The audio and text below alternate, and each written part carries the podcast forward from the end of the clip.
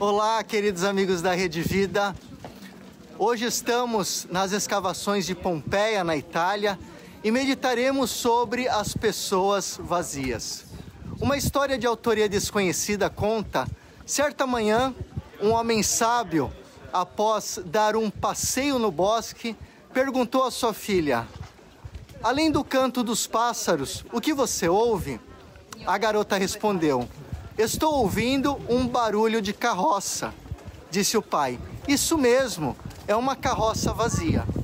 A menina perguntou: Como o senhor pode saber que a carroça está vazia se ainda não a vimos? O pai respondeu: Quanto mais vazia a carroça, maior é o barulho que ela faz. E como isto é verdade? Já dizia Renato Russo: há pessoas que falam demais por não ter nada a dizer. Essas pessoas são como carroças, vazias que fazem barulho, intimidando, querendo se impor, tratando o próximo com grosseria, sendo prepotentes, interrompendo a conversa dos outros e querendo demonstrar serem o dono da razão e da verdade. Quanto mais vazia a carroça, mais barulho ela faz.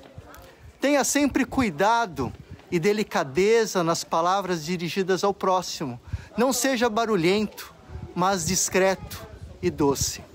Professor Fernando Tadeu para a Rede Vida, frente a frente com a missão de comunicar. Tchau, tchau.